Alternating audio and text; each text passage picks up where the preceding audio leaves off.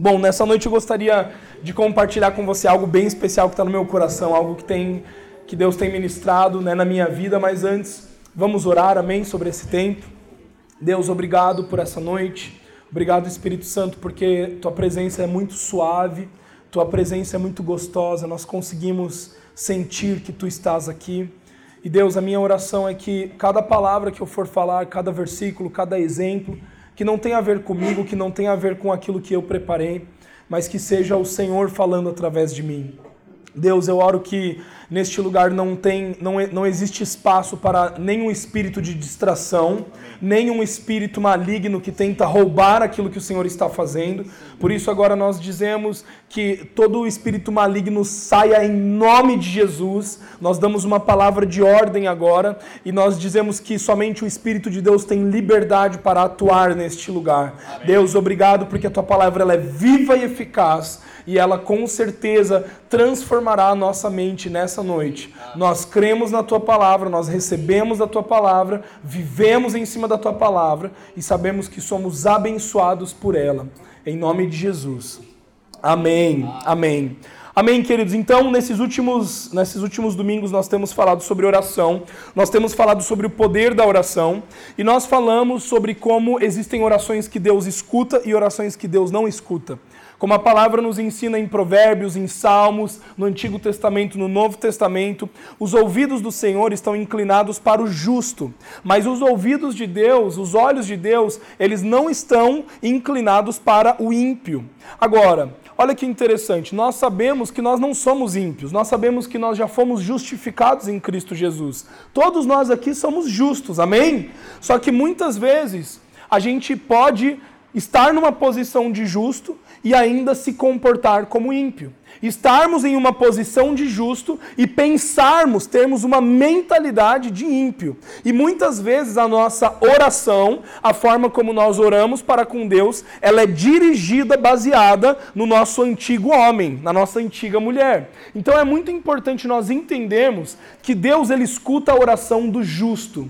E, a, e, essa oração né, que Deus escuta é a única forma do justo ter uma oração poderosa e eficaz, como diz em Tiago, é se essa oração for feita em nome de Jesus. Agora, o que é orarmos em nome de Jesus? É você orar mediante a Cristo Jesus. É você orar mediante a obra consumada de Cristo Jesus. Então, obviamente, queridos, orar em nome de Jesus não tem a ver com você citar o nome de Jesus no final da sua oração né? Você é, orar, orar, orar, orar e no final, em nome de Jesus, amém. Não é isso que traz poder para a sua oração. O que traz poder para a oração do justo, o que traz eficácia para a oração do justo, é você orar mediante a Cristo Jesus. Eu oro em nome de Cristo Jesus, ou seja, eu tenho o entendimento da obra consumada do, do Calvário, do, da obra consumada do túmulo vazio, da ressurreição. Eu compreendo o que Cristo significa para para mim e por isso eu posso orar em nome de Jesus.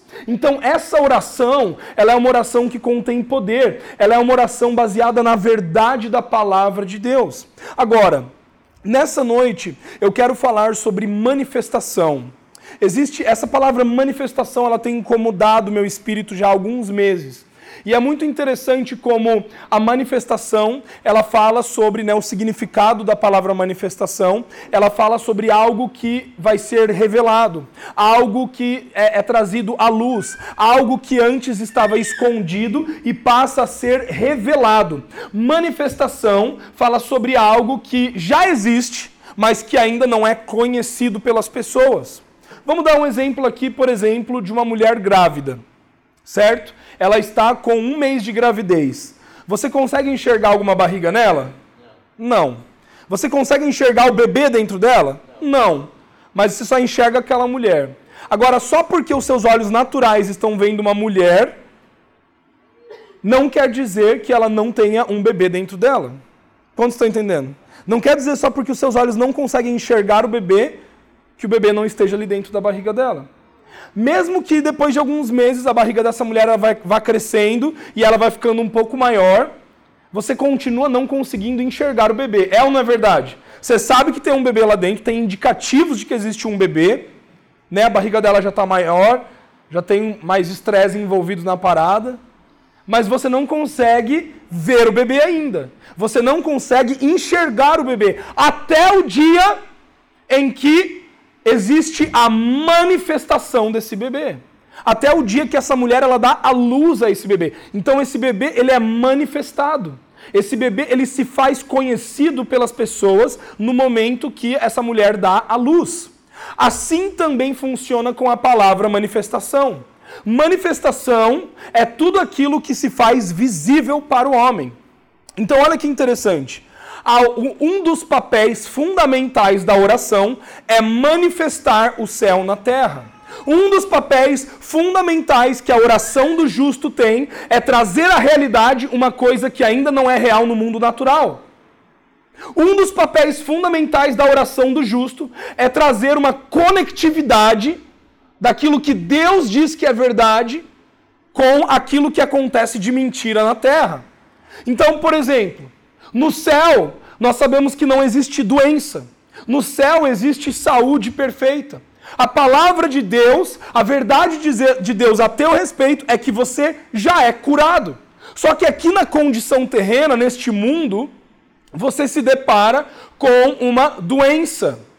Você se depara com uma realidade terrena que não é a mesma realidade celestial. Então, a oração do justo, ela vai canalizar a realidade celestial para a realidade terrena. Então, quando a realidade celestial ela for vista na realidade terrena, isso significa que houve uma manifestação de Cristo na terra. Então, a forma, a maneira como eu e você cresceremos no entendimento da glória de Deus, a forma como Florianópolis verá a glória de Deus, a forma como a sua família verá a Deus, a forma como as pessoas no seu trabalho verão a Deus, é através do manifestar de Cristo Jesus através da sua vida. Você precisa entender mais do que tudo hoje nessa noite, eu quero que você entenda isso. É que o desejo de Deus para você é que você manifeste Cristo na sua realidade. É que aonde você está, você não pare de manifestar. Cristo através do seu sorriso, através do seu abraço, através da sua vida, do seu trabalho, aonde você colocar as suas mãos, através das suas palavras, através das suas ações, tudo que você faz manifesta Cristo. Então, a oração do justo, ela tem papel fundamental aí. Porque a oração, ela é essa ferramenta que Deus nos deu, uma ferramenta de conectividade. Muitas vezes nós já conhecemos a realidade, nós cremos na realidade. Deus, eu creio na tua palavra, eu creio na tua verdade é, sobre mim, sobre a minha família. Só que uma coisa é crer e outra coisa é experienciar aquilo que você já creu. É ou não é? E é aí que muitas pessoas se frustram, muitas pessoas elas se cansam, muitas pessoas que ah, talvez frequentam igreja ou estão na religião já há algum tempo buscando respostas, elas se frustram, elas ficam cansadas, elas ficam cabisbaixas, por quê? Porque elas ouvem sobre essa realidade, elas creem nessa realidade, elas recebem essa realidade, só que na hora de viver não acontece. E porque essa realidade não acontece aqui, ela acaba ficando meio desanimada, ela acaba ficando meio cabisbaixa e vai permitindo com que essa dúvida e essa incredulidade tire essa verdade do seu coração. Então, querido, é muito importante você entender isso nessa noite. Que nem sempre, nem sempre, a realidade que você está vendo na sua vida, ela condiz com o que realmente é a verdade sobre quem você é. Muitas vezes nós iremos enfrentar sofrimentos, nós iremos enfrentar dor, nós iremos enfrentar tribulações, situações aonde você precisará fazer uma escolha, aonde você precisará crer e receber que você não irá se tornar, você já é. E porque você já é filho, porque você já é herdeiro, porque você já é curado, porque você já tem a provisão, porque você já não tem falta de nada, então, essa realidade, mesmo que ela não seja manifestada na terra, isso não muda o teu estado de espírito. Isso não muda o teu coração. Porque é uma verdade imutável. Quero, quero continuar nesse pensamento com você. abrangia um pouco mais sobre isso. 1 João capítulo 1, versículo 1 a 2 diz assim: 1 João capítulo 1, versículo 1 a 2 diz assim: O que era desde o princípio, o que ouvimos, o que vimos com os nossos olhos, o que contemplamos e as nossas mãos apalparam a respeito da palavra da vida, a vida se manifestou, nós a vimos e dela testemunhamos, e vos anunciamos a vida eterna que estava com o Pai e a nós foi revelada. Queridos, aqui olha que interessante. Nós estamos vendo dois versículos que falam sobre a vida do próprio Deus sendo manifestada. Agora, como que você pode testemunhar de algo que você viu? Como que você pode testemunhar de algo que você ouviu? Como que uma pessoa pode ser uma testemunha? Uma pessoa ela só é categorizada como testemunha, falei isso ontem à noite lá no GV, se ela está presente no ato do crime. Concorda comigo? Eu posso dar meu pitaco no crime que aconteceu num outro bairro que eu nem estava na hora, eu nem estava presente? Não posso. A minha opinião ela não vale de nada. Por quê? Porque eu não estava presente na hora do crime. Mas se eu estava presente na hora do crime, eu vi o rosto do, do ladrão, do bandido, eu vi o que aconteceu, eu vi como que foi a situação, eu estava no lugar, eu toquei nas coisas, eu cheirei o momento, eu vi com os meus olhos, eu apalpei o que aconteceu. Então, com certeza, eu posso chegar diante do juiz e dar a minha palavra. A minha palavra tem poder. Por que, a minha palavra tem poder? Porque eu me tornei uma testemunha Olha que engraçado. Você sabia que Deus ele não te chamou para ser um pregador do evangelho? Deus não te chamou para ser um pregador do evangelho. Deus não me chamou para ser um pregador do evangelho. Porque qualquer um pode pregar do evangelho.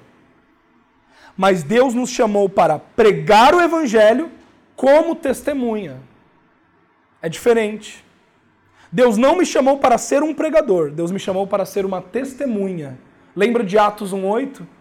E recebereis poder sobre vós quando descereis o Espírito Santo, e sereis minhas testemunhas. O desejo de Deus para você é que você pregue o Evangelho? Sim, só que não como pregador, como testemunha. Qual que é a diferença? Qualquer pessoa pode pregar sobre Jesus. Qualquer pessoa pode pregar sobre graça. É um tema. Chega aqui, pega a palavra e prega. Só que são palavras sem poder. Por quê? Porque a pessoa não testemunhou. A pessoa não teve vivência, a pessoa não teve experiência. Agora, a testemunha é aquela pessoa que viveu, em carne e osso, viveu, presenciou, tocou. E aqui nós, nós vemos o manifestar da vida. Nós vemos a manifestação de Cristo por pessoas que testemunharam de Cristo. Então Cristo ele foi manifestado o próprio Deus escolheu se materializar, se encarnar, se manifestar para mim e para você. Olha que engraçado, Deus não precisaria ter descido, Deus não precisaria ter vindo para morrer por nós. Porque Ele é Deus, Ele é soberano, mas Ele escolheu se manifestar. E quando Cristo se manifestou na terra, junto com essa manifestação veio transformação, veio vida, veio alegria. Queridos, uma das coisas que esses, esses dias Deus está querendo gerar em nós, que Deus está querendo transformar em nós, é que você precisa sair de um lugar de ser um pregador do Evangelho e você precisa passar a ser uma testemunha. Você precisa sair do lugar de ser um, um, um crente que senta num banco de domingo e você precisa passar a ser uma testemunha. Você precisa parar de ser um ouvinte e você precisa passar a ser uma testemunha. Quando nós vivemos, quando nós é, é, experienciamos a manifestação de Cristo na nossa vida, essa manifestação, ela nos traz poder, ela nos traz autoridade, ela te traz vivência.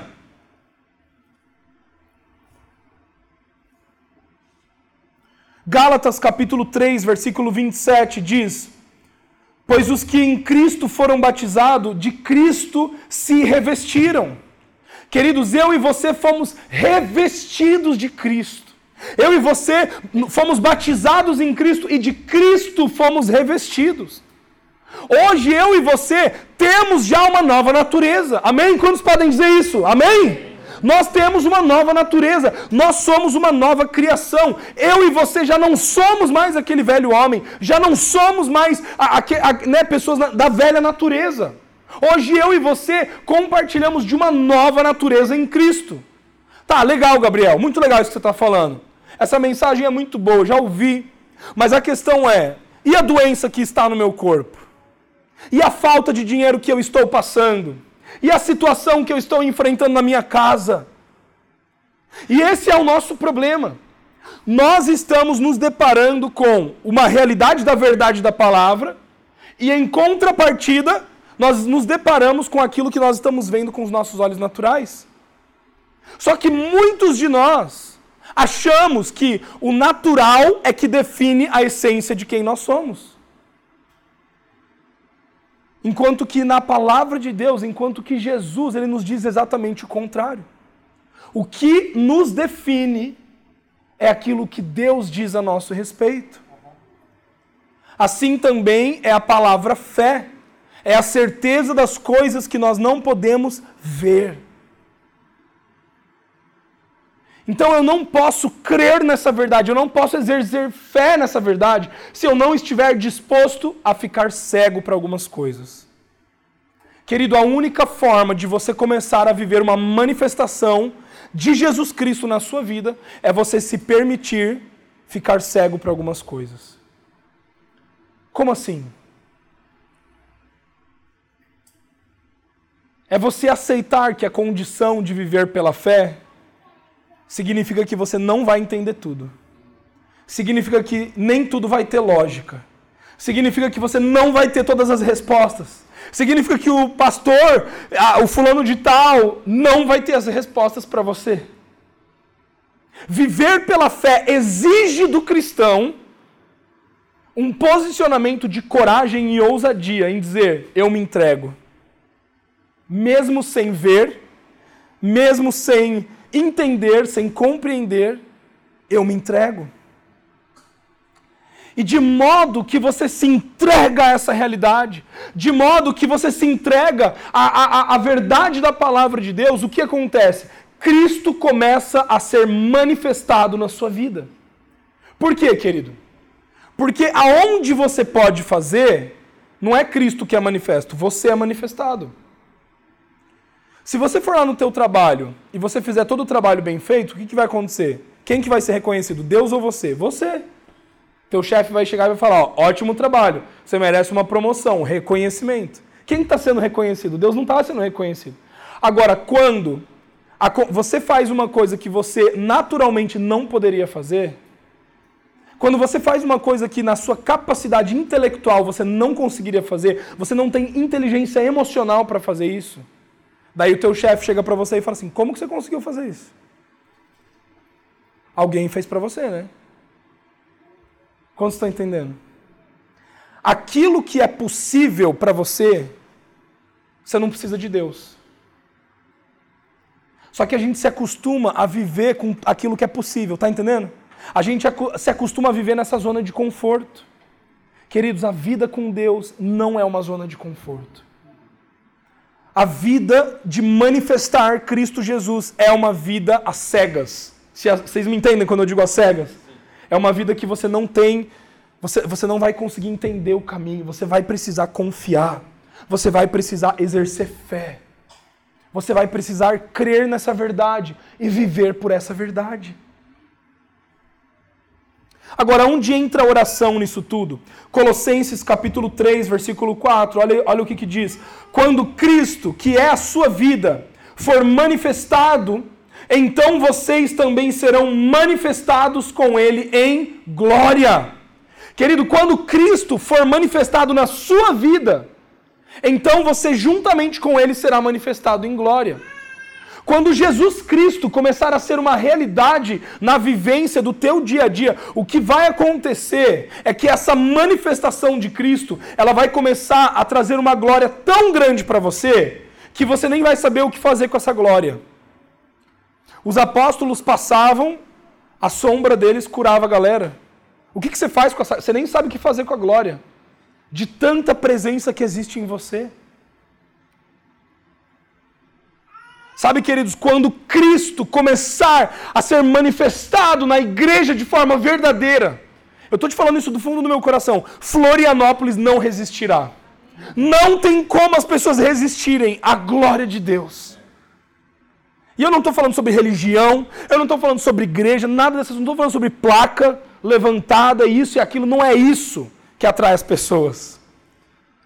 Não são ações sociais que atraem as pessoas. Porque isso todo mundo pode fazer. Agora o que eu te pergunto é: o que, que a gente não pode fazer? É isso que Deus quer fazer na tua vida. Você entende isso? O que, que você não pode? Aonde você não pode, Deus pode. Mas Ele só vai poder se você se entregar, se você se colocar nesse lugar de manifestação de Cristo. Então existe uma glória por isso que a Bíblia nos diz: esses leves e, e, momentâneos sofrimentos que vocês passam hoje, temporários, não se comparam com o peso de glória que vocês vão experimentar. Porque, obviamente, para essa pessoa, o foco não está no sofrimento leve e momentâneo, mas está na glória que ele está experimentando pelo manifestar de Cristo. Agora, se o teu foco está no teu sofrimento, se o teu foco está na dor, você fica estagnado nisso. Você não consegue sair desse lugar, porque tudo que você enxerga é sofrimento, tudo que você enxerga é dor, tudo que você enxerga é a falta que você tem na sua vida. E daí você não consegue se mover e Cristo não vai se manifestar na sua vida. Mas a partir do momento que você deixa este lugar, eu sei que é um lugar difícil de deixar, porque é um lugar de segurança, é um lugar é, que, né, que você está ali seguro. Mas quando você sai dessa zona de conforto e você resolve dar um passo de fé na palavra de Deus, na, na verdade de Deus e viver essa palavra, viver essa verdade, o que acontece é que Cristo começa a se manifestar. 1 João capítulo 3, o versículo 1 a 3, diz assim: Vejam como é grande o amor do Pai, nos concedeu sermos chamados filhos de Deus, o que de fato somos. Por isso o mundo não nos conhece, porque não o conheceu. Olha esse versículo agora. Amados, agora somos filhos de Deus. E ainda, olha que coisa, e ainda não se manifestou. Ainda não se manifestou. Vai se manifestar, mas ainda não se manifestou. Ainda não se manifestou o que haveremos de ser mas sabemos que quando ele se manifestar, olha lá, quando Jesus se manifestar, seremos semelhantes a ele, pois o veremos como ele é. Olha que interessante isso. Está dizendo assim: Cristo ainda não se manifestou em vocês, mas quando ele se manifestar, vocês, vocês serão semelhantes a ele e verão como ele é. O que está dizendo aqui? Está dizendo que vai ter um dia que você vai olhar para você mesmo e você vai enxergar Deus. Você vai enxergar Cristo Jesus. Você vai se olhar no espelho e você vai falar: Meu Deus, a imagem e semelhança do Pai.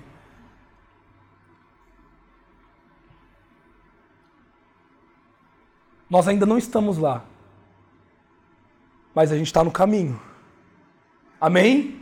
Nós estamos nesse processo, nós estamos nesse caminho de nos tornarmos iguais a Ele. Agora, o que hoje na sua vida tem impedido de Cristo se manifestar em você? Quais áreas hoje da sua vida que você não tem permitido entregar ao Senhor para que Ele se manifeste em você?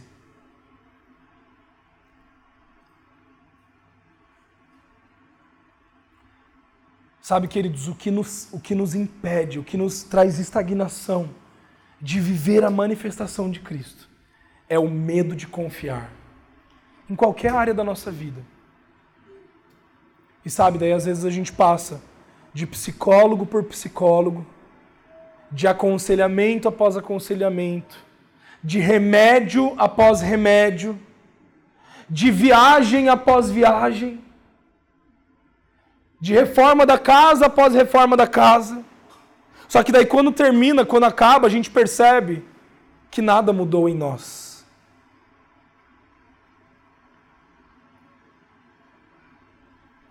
E dessa forma a gente segue tentando, né, construir o nosso casamento, por exemplo. Construir o nosso relacionamento com o nosso cônjuge. A gente acha que a forma de, de crescer no casamento é resolver esses conflitos que ainda não foram resolvidos. Só que enquanto a gente não resolver o conflito maior de todos, que não é com o seu cônjuge, é com você mesmo, nada vai mudar. E que conflito é esse? Confio ou não confio totalmente em Cristo Jesus? Me entrego ou não me entrego totalmente a Cristo Jesus? Então, enquanto eu não me entregar, enquanto eu não receber, enquanto eu continuar duvidando da palavra de Deus, o que, que vai acontecer? Aqui dentro, eu vou continuar estagnado, eu vou continuar preso, e Cristo não se manifesta. Quantos estão entendendo nessa noite o que eu estou querendo dizer? Então, queridos, por que, que Jesus ele quer se manifestar em nós?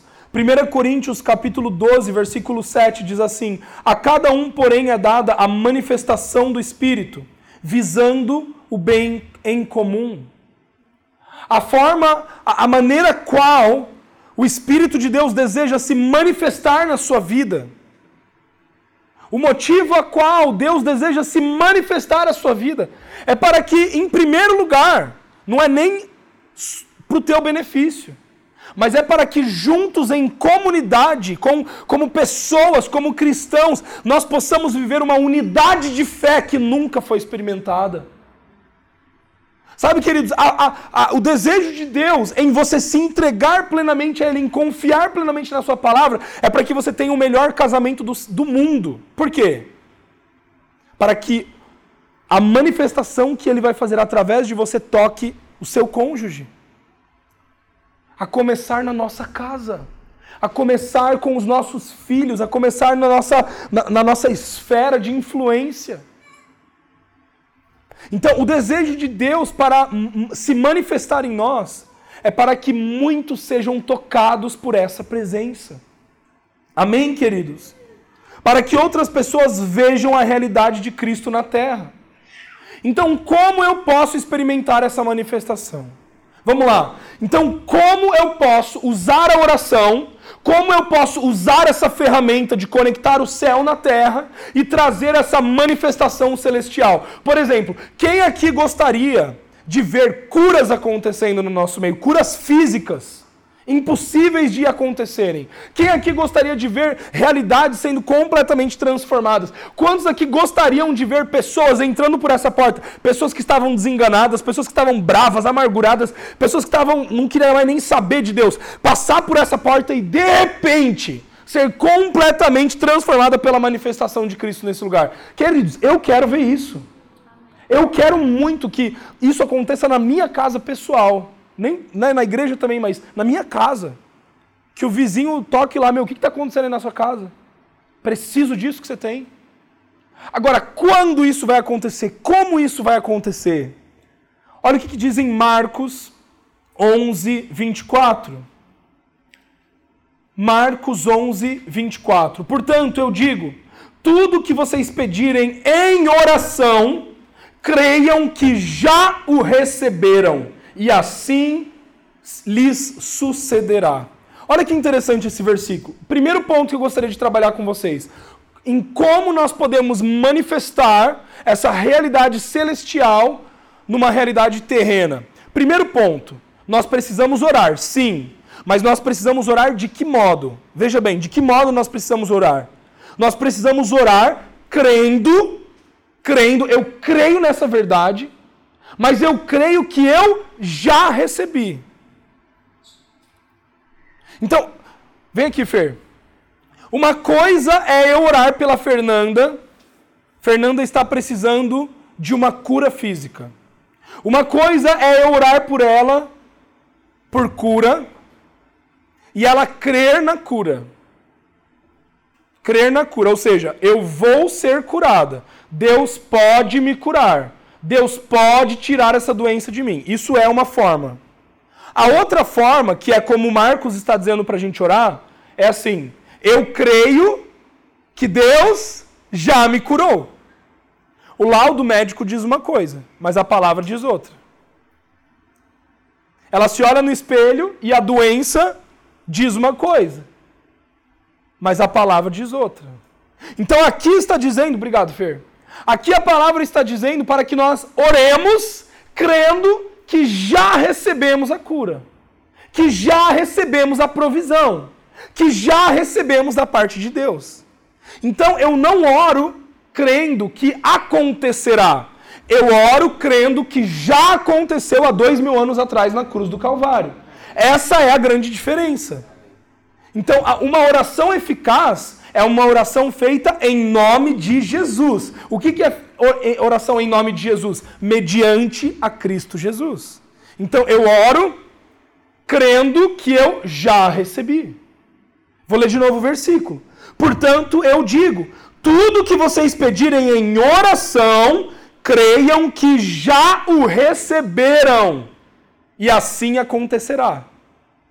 Então, ele só vai acontecer quando eu orar crendo que eu já recebi. É diferente. Porque se eu orar crendo que eu vou receber, eu nunca vou receber. Eu quero contar um exemplo para vocês disso, que pode construir a sua fé nessa noite. E pode construir o seu entendimento sobre isso que eu estou dizendo. Gente, o meu pai. É, alguém sabe quantos anos que meu pai tem? Desculpa, porque eu não sei. Aqui deve ter uns 55, né? 55, 53. Sabe, Edilson, não? 50, vamos falar 55. O meu pai, desde criança, né, com 6 anos de idade, foi identificado que ele tinha uma doença né, chamada diabetes, que hoje é uma doença muito comum, que se, né, todo mundo, você fala, é muito comum, é algo muito comum. Mas na época, isso não era muito comum né, e não se tinha uma medicina muito avançada para tratamento dessa, dessa doença. Então, quando se descobriu, com seis anos de idade, por uma, uma série de intercorrências na vida do meu pai, né, foi, foi uma infância muito difícil, uma adolescência muito difícil por causa desse diagnóstico. Mas, queridos, é muito engraçado ver. A gente sempre orou pela cura do meu pai a gente sempre orou para que essa doença deixasse ele. E é muito engraçado porque até hoje, com 55 anos de idade, se ele vai lá no médico, o médico vai lá e traz o laudo de que existe essa tal de diabetes. Só que isso é uma mentira, mas ele diz que tem. Só que a saúde do meu pai é completamente perfeita. Você não tem noção de quão perfeita é. O colesterol, os músculos, o desenvolvimento, a, né, o, eu nem sei dizer as coisas, o metabolismo, tudo, idade corpórea, tudo, todas as coisas do meu pai, da saúde dele são excelentes. Não tem oscilação de, de açúcar, de, né, enfim, de, como que diz, é, de hiperglicemia ou hipoglicemia. Isso acontecia, mas já não acontece mais. Mas olha que engraçado. Ele vai lá no médico e o médico continua dando esse laudo. Agora eu te pergunto: o que, que meu pai crê? Que ele é diabético ou que ele não é diabético? Se, se você fizer essa pergunta para ele, ele vai falar: Eu não sou diabético. Isso muda tudo. Porque mesmo sem que terrenamente, naturalmente, essa doença não tenha né, no laudo sido completamente confirmada, na vivência do meu pai, na mente do meu pai, ele vive como não sendo um diabético. Ele não assume essa identidade para ele. Então, o problema está quando eu e você dizemos: ah, a minha dor de cabeça, o meu apendicite, a minha dor no meu pé. Você está dizendo que isso é seu. Você está dizendo que isso faz parte de você. Quando você faz uma declaração como essa, eu te pergunto: e, a e o que a palavra diz sobre você ser curado? Tá entendendo? Agora, gente, isso é muito difícil de entender. Porque eu tenho aqui uma realidade celestial e uma realidade terrena que são completamente diferentes. E nós, como seres humanos que queremos racionalizar tudo, que queremos entender tudo, a gente quer que tudo esteja perfeito aqui na, na realidade terrena.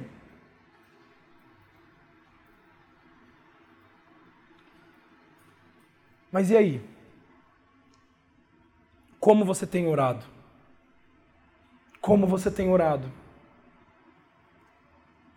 A oração do justo, ela é poderosa e ela é eficaz.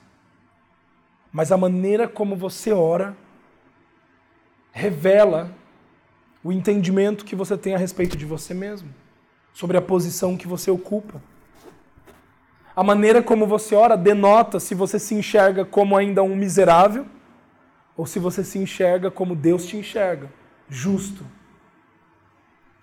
Então, o primeiro ponto é nós orarmos crendo que já recebemos. Segundo ponto, ore no Espírito. Efésios capítulo 6, versículo 18 diz assim: Orem no Espírito em todas as ocasiões, como toda com toda oração e súplica. Tendo isso em mente, estejam atentos e perseverem na oração por todos os santos. Esse versículo de Efésios, ele diz para que constantemente nós permaneçamos em oração. E não somente oração, mas oração no Espírito. Querido, existe uma, um grande poder em nós orarmos no Espírito. Por quê? Porque a Bíblia nos ensina que muitas vezes nós somos fracos na nossa oração. E por isso que o Espírito Santo, ele ora por nós, ele intercede por nós, porque eu e você não sabemos como orar. E por que, que nós não sabemos como orar? Porque muitas vezes essa realidade terrena, ela nos sucumbe, ela nos leva a um lugar de esquecer a nossa identidade em Cristo Jesus. E querido, quando você esquece quem você é em Cristo Jesus e você ora baseado naquilo que você está vendo, a sua oração vai ser uma oração mentirosa. Uma oração que Deus não escuta. Por exemplo, quando você vai para Deus, você diz: Deus, que miserável que eu sou! Que pecador que eu sou! Deus, mas eu sou o cocô da mosca do cavalo! Por favor, olhe para mim! Essa é uma oração que é um padrão de uma oração de um ímpio, não de um justo. O justo não é mais miserável, não é mais pecador não é mais deixado de lado.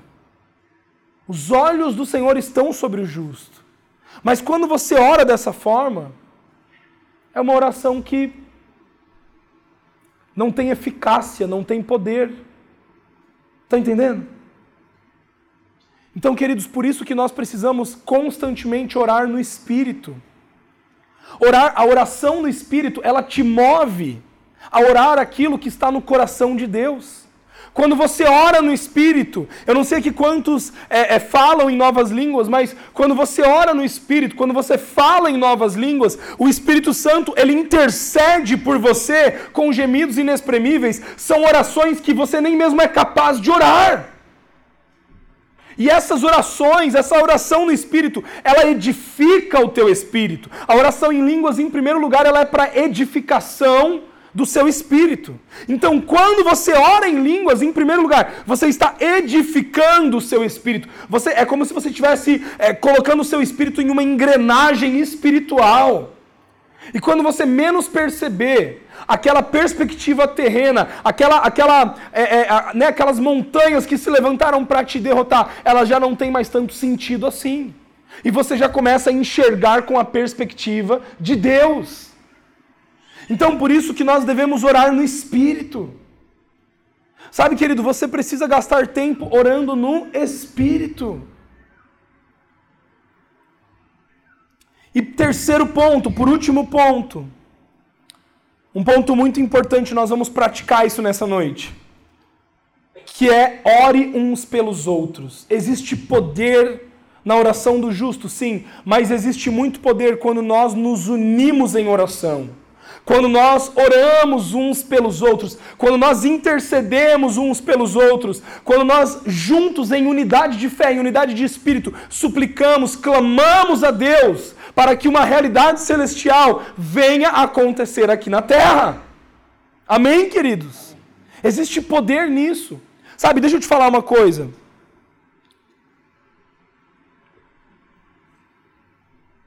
Quando as coisas não estão indo bem na sua casa, quando as coisas não estão indo bem na sua família, ao invés de você ir lá sozinho no quarto e se trancar para orar, chame a sua família na sala. Marido, homem, homem, faça isso. Chame a sua família na sala e ore. Ninguém está olhando um na cara do outro. Ninguém quer, né? Eu lembro de quando eu era adolescente, assim, tinha momento meu que a gente quebrava o pau. Eu e meus irmãos a gente brigava até de faca às vezes. Eu lembro de uma briga que, meu, eu fui correndo pro quarto, de repente uma faca, assim, no... meu irmão veio com uma faca e enfincou assim na porta. Esse era o nível da nossa briga. Sorte que nunca, né, nunca passou de uma faca na porta. Mas tinha momentos dentro da nossa casa que o negócio era tenso. Né? Cada um tinha uma opinião muito forte, a gente brigava, ninguém se entendia. E eu lembro de momentos do meu pai chamando todos nós ali na sala, falando: todo mundo vai sentar aqui agora e a gente vai orar uns pelos outros. Nós vamos levantar agora uma oração uns pelos outros. E eu ficava com tanta raiva, porque assim, eu achava que eu estava com a razão, né? E daí eu ficava com raiva por quê? Porque eu sabia que se orasse, começasse a orar, orasse, não ia ter como, entendeu? Né, você não pedir perdão. E eu não queria pedir perdão, eu queria ficar bravo mais um pouquinho. Né? Às vezes a gente quer ficar bravo, né? Meu direito, ficar bravo mais um pouquinho. Não, não é. Não é. Sabe, queridos, a oração, ela tem o poder de mover coisas que eu e você não podemos mover. Existem coisas que você pode fazer pelos seus filhos? Existem. Mas existem muitas outras que você não pode. Mas a sua oração pode. Nós precisamos entender o valor da oração, o poder da oração. Não subestime a oração. Não subestime o poder da oração na sua vida. Eu lembro uma, uma das. Né, a Paula, acho que a Paula está lá fora, mas eu lembro de uma, uma, uma, um dos aconselhamentos de casamento que a gente teve no início do nosso casamento, que a gente não estava conseguindo se entender, estava muito difícil. E a gente conversou, acho que com um casal mais velho uma vez, e, ele, e eles deram um exercício para a gente. E eu vou compartilhar esse, esse exercício com quem é casado aqui hoje. Faça esse exercício, que você vai ver como que é bom. Ele falou assim, olha, Gabriel, eu sei que vocês não estão conseguindo se entender, que vocês estão brigados, que está difícil. Mas eu quero dar um exercício para vocês. Durante essa semana, todas as vezes que vocês forem dormir, você lembra disso, amor? Todas as vezes, não está ouvindo? Tá, então deixa. Mas você vai se lembrar. Todas as vezes que vocês forem se deitar na cama, né, deita bem do lado da Paula e vocês dois orem juntos. Orem um pelo outro. Não ora por aquilo que você quer. Ora pela Paula e a Paula ora por você. Gente, é incrível. É incrível o poder que uma oração tem de fazer coisas que muitos minutos de conversa não fariam, DRs não fariam. E daí os maridos agradecem, né? Porque é bem melhor você orar e resolver do que você ficar duas horas numa DR conversando. Eu não tenho paciência para isso. A Paula sabe, né? Quando ela fala assim, amor, vamos conversar, eu já, ixi, tem hora, não vai dar para ficar muito tempo. Não, tô brincando. Mas, queridos, a oração, ela pode mover coisas espirituais. A oração, ela pode conectar o céu com a terra. Não subestime o poder da oração.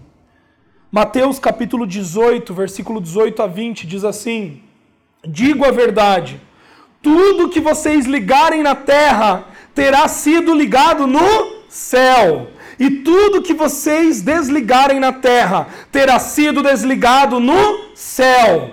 Também digo que se dois de vocês, olha isso, querido, que bênção. Se dois, é muito interessante. Poderia dizer assim, não, se só um, não, não é só um, dois, tem que ter dois no mínimo. Olha, existe um poder na unidade. Você entende isso que eu estou entendendo aqui na palavra? Existe um poder na comunidade dos justos.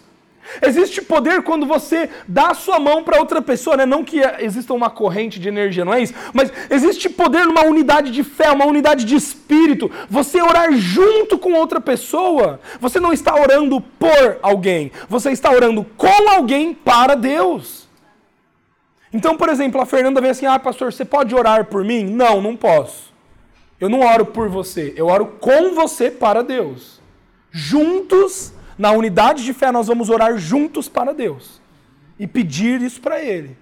Mas eu orar por você, eu não tenho poder, eu não sou seu intermediário. Como você está entendendo? Então, é uma unidade de espírito, é uma unidade de fé. Quando nós nos juntamos, quando nós oramos, existe um poder nessa oração.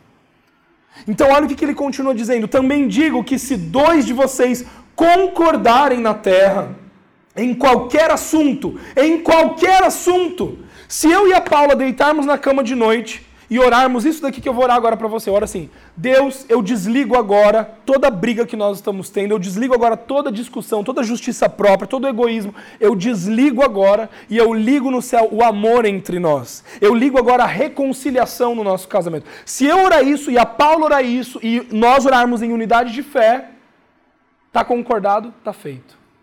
Simples assim. E você vai ver o poder, a eficácia que essa oração traz para a sua vida. Então, se dois concordarem na terra em qualquer assunto, o qual pedirem, isso será feito a vocês por meio do meu Pai que está nos céus. Por exemplo, outra coisa, dificuldade financeira. Teve uma época no nosso casamento também que eu que cuidava das finanças, porque hoje é a Paula que cuida, já aprendi isso, né? quer deixar as finanças, deixa com a mulher, que a mulher ela é mais sábia para administrar. Quando ela cuida das finanças, ela pede menos seu cartão de crédito, isso é uma outra tática boa. E eu lembro de uma fase do nosso casamento que a gente, eu cuidava das finanças, só que a gente não estava passando por uma fase boa. Só que todas as vezes que ela me perguntava, eu falava, não, tá tudo certo, tá, vai dar tudo certo, tá tudo bem. E eu não falei para ela o que estava acontecendo. E de repente, quando ela descobriu, ela ficou super brava comigo, óbvio. E isso foi uma causa de uma, uma discussão, foi uma causa de, de mais um conflito no nosso casamento. Agora, o versículo aqui em Mateus está dizendo que qualquer assunto que vocês concordarem na terra, qualquer assunto. Sabe, querido, a transparência, a vulnerabilidade entre irmãos em Cristo, ela precisa acontecer. Por quê? Por que, que a vulnerabilidade e a exposição precisa acontecer? Porque quando você é vulnerável, sobre as fraquezas que você tem e alguém ora com você, junto com você, existe poder nessa oração, existe eficácia nessa oração para te fortalecer. Porque muitas vezes sozinho você não está conseguindo. Não precisa levantar a mão, mas quantos aqui já não passaram por essa situação? Sabe, queridos, então nós precisamos uns dos outros. Nós precisamos orar juntos. Amém? Nós precisamos orar juntos. Isso será feito a vocês por meu Pai que está nos céus. Pois onde se reunirem dois ou três em meu nome, ali estou no meio deles. Amém? Então, queridos, com essa mensagem, eu gostaria de finalizar dizendo que existe uma manifestação da parte de Deus a ponto de acontecer no nosso meio. Existe uma manifestação celestial que Deus está a ponto de fazer na sua casa, na sua vida. E a única coisa que você precisa fazer nessa noite é concordar com ela. É dizer, Deus, amém. Eu digo sim e eu digo amém. Deus, eu concordo com essa manifestação. Deus, eu concordo com a tua palavra, eu concordo com essa verdade. E quando você concorda com Deus, quando você recebe essa verdade e você ora essa verdade, assim acontece. Então, sabe, querido, se você deseja ver essa manifestação na sua vida, se você deseja experimentar essa glória de Jesus na sua vida, se materializando, sendo real, você não tem que colocar um copo de água em cima da televisão, você não tem que comprar uma rosa, você não tem que ajoelhar no milho, a sua oração não vai ser mais poderosa se você se chicotear. A sua oração não vai ser mais poderosa se você fizer uma promessa, uma campanha de sete semanas, disso, daquilo. Não.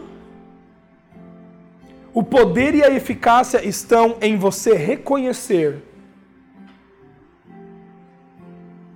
quem você é em Cristo Jesus. Aonde você está posicionado em Cristo Jesus. E a partir dali você ora mediante a Cristo, concordando com a palavra de Deus, orando no Espírito sem cessar, orando em unidade do corpo de Cristo.